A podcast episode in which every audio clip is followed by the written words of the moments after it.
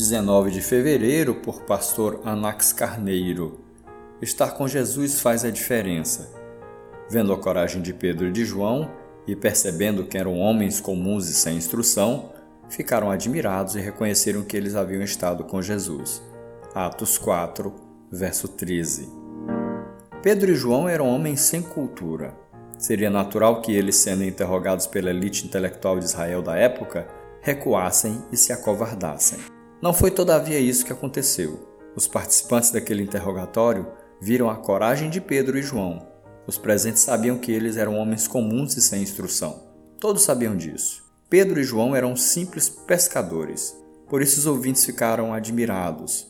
Então os judeus reconheceram que eles haviam estado com Jesus. Era impossível não admirar a coragem e a convicção daqueles dois homens, como também era impossível não admitir que algo sobrenatural havia acontecido com eles.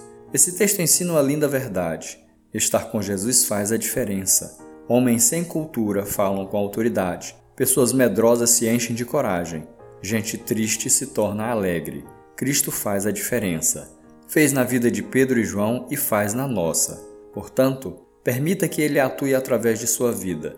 Muitos ficarão admirados e serão obrigados a reconhecer que você esteve com Jesus. E como podemos estar com Jesus hoje? Isso acontece quando lemos a palavra dele, vivemos uma vida de oração e adoração e procuramos viver e proclamar a nossa fé.